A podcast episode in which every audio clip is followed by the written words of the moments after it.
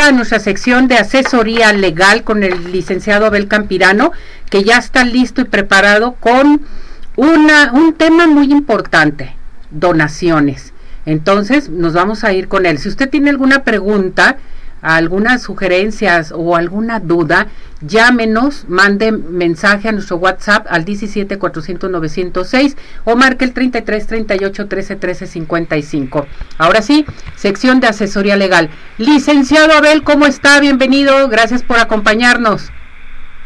Muy buenos días, Ceci. Muy buenos días a todo tu equipo y a todo el auditorio de Arriba Corazones les deseo una excelente semana y el día de hoy vamos a platicar un poquito acerca de lo que son las donaciones, que no son otra cosa más que un regalo.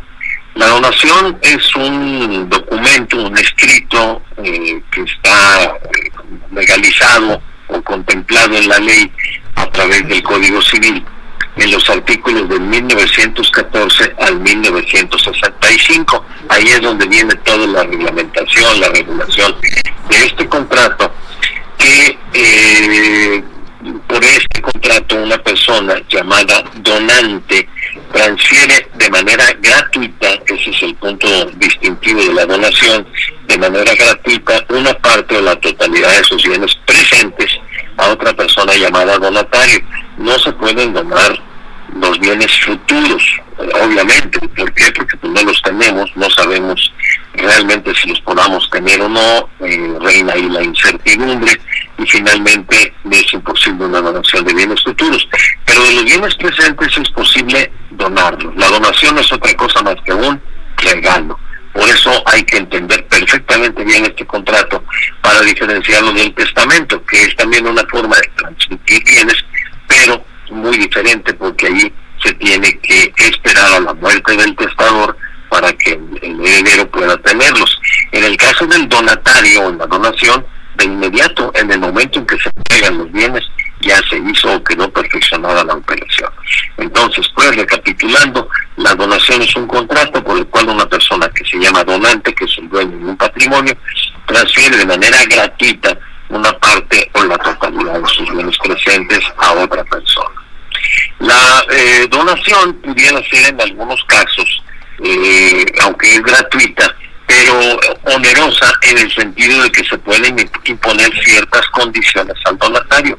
Por ejemplo, Ceci, yo te voy a regalar mi casa, te la voy a donar, pero te pongo a ti como condición o como obligación el que tú pagues el impuesto predial, pagues las contribuciones del agua y obviamente todos los servicios, lo cual suena lógico, pero en una donación, la donación podría incluir también un fondo para que tú pagues, que se serviría lógicamente, que tú pagues prediales y pagues todo y en pocas palabras es un regalo completito.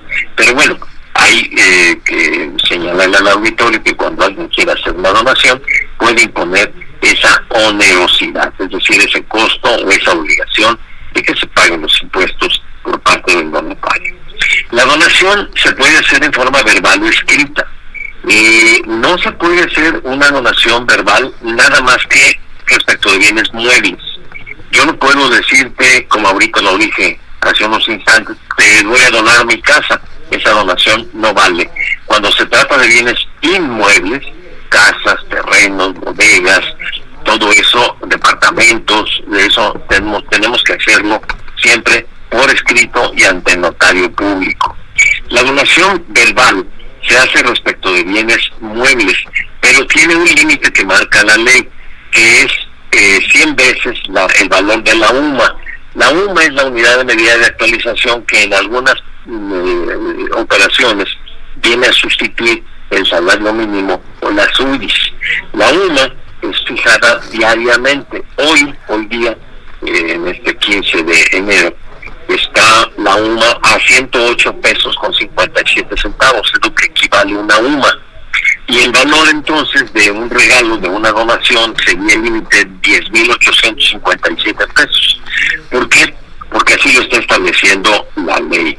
Lo dice el artículo 1927. La donación verbal solo produce efectos legales cuando el valor de los muebles sea menor a 100 veces el valor diario de la unidad de medida de actualización yo saqué previamente el costo, por eso se lo doy a los a los a los radioescuchas, la UMA es 108.57 y entonces un regalo de bienes muebles no puede superar los 10.857. Así que en pocas palabras yo no podría donar, por ejemplo, mi automóvil porque el valor es totalmente superior. Tendría que hacerlo, aunque fuera mueble, eh, por escrito y eventualmente ante un tema es amplio, yo lo voy a tratar en esta semana y en la próxima, si tú me permites, pero no quiero terminar mi intervención sin explicar algo que es de suma importancia. La donación se llama inoficiosa cuando comprende la totalidad de los bienes del donante. Yo en un rato de euforia, de mucho entusiasmo, eh, un acto de amor muy grande, de desprendimiento, digo, le voy a dejar a mi hija eh, mi casa, es mi único patrimonio. Bueno, si yo no me reservo en propiedad lo necesario para vivir según mis circunstancias particulares, aunque tuve yo toda la intención de regalarle a mi hija la casa, esa donación se llama inoficiosa, es decir, no vale. ¿Por qué? Porque yo necesito reservarme algo para mi patrimonio. Incluso si yo tengo obligaciones alimentarias, tengo una hija mayor de edad, pero tengo otra hija más chica, que no cumple todavía la, mayoría de edad, o mi esposa, tengo obligaciones alimentarias para con ellas. Y si yo les dono la totalidad de mis bienes, esa donación es inoficiosa.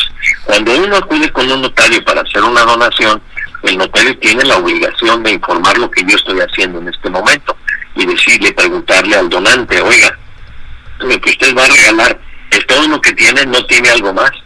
¿Para qué? Porque si tiene eh, otros bienes, bueno, no tiene ningún problema. Pero si es el único bien que tiene, no lo puede donar. Y muchas personas los donan, Ceci, porque existe una ventaja enorme en, cuanto a la donación. Eh, cuando se hace de, respecto de bienes muebles o inmuebles, ya lo dijimos, no causa impuestos sobre la renta. Y esto es muy importante. Y no porque la gente no deba de pagar impuestos, sino porque si podemos evitar el pago de un impuesto que es completamente innecesario porque no hay utilidades ahí en esa operación, pues qué mejor. Y así ya no ocupamos también de un abogado, de un contador que nos llama asesoría fiscal, ya se los estamos dando desde aquí.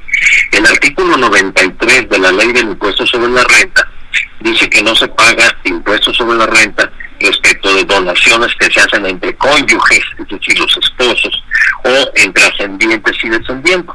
Por ejemplo, en el caso mío, hacia mis hijos, hacia mis nietos, o a mi bisnieta, porque ya tengo bisnieta, bueno, allí no causaría ningún impuesto, ni para ella, ni para mí, que es una de las grandes ventajas que se tienen con la donación. La semana próxima voy a tocar, a concluir el tema de las donaciones, hablando de quiénes pueden y quiénes no pueden recibir donaciones, cuando se revocan o se reducen las, las donaciones y algo que es muy importante en cuanto a la revocación, y aquí lo voy a dejar como una telenovela en viernes, porque cuando existe ingratitud de parte del donatario, se puede revocar la donación. Si yo se, le, di la casa a mi hija y me empieza a tratar mal, entonces, ni modo, aunque dicen por ahí que el que da y quita con el diablo se desquita, aquí en este caso lo protege a uno la ley y uno puede revocar las donaciones. Cosa que es muy importante, nada más quiero resaltarla, el valor de las donaciones, en el caso de los bienes muebles, porque muchas personas que ya se sienten muy mal y le dicen a la hija, te voy a dejar mis cadenitas, mis aretes, mis eh, joyas, lo que sea, está en proporción no con el salario mínimo, sino con la UMA, que son cosas completamente distintas. Después haremos un programa en donde voy a explicar qué, cuál es la diferencia y en qué consiste, por qué existe la UMA. La UMA hoy, hoy, el 15 de enero, vale 108.57, 108 pesos con 57 centavos. El salario mínimo está en 248 pesos con 93 centavos. Como vemos, la UMA es más barata que el salario mínimo. Y en este caso las donaciones están indexadas, o sea, referidas, valorizadas con la UMA. Ya platicaremos de esto más ampliamente la próxima semana. Muy bien, Lick. ¿A qué teléfono se puede comunicar nuestro público con usted? Con mucho gusto, Ceci, al 33 195 99 091. Se lo voy a repetir, 33 195 99091 que pregunten por Pati y con mucho gusto les damos un asesor.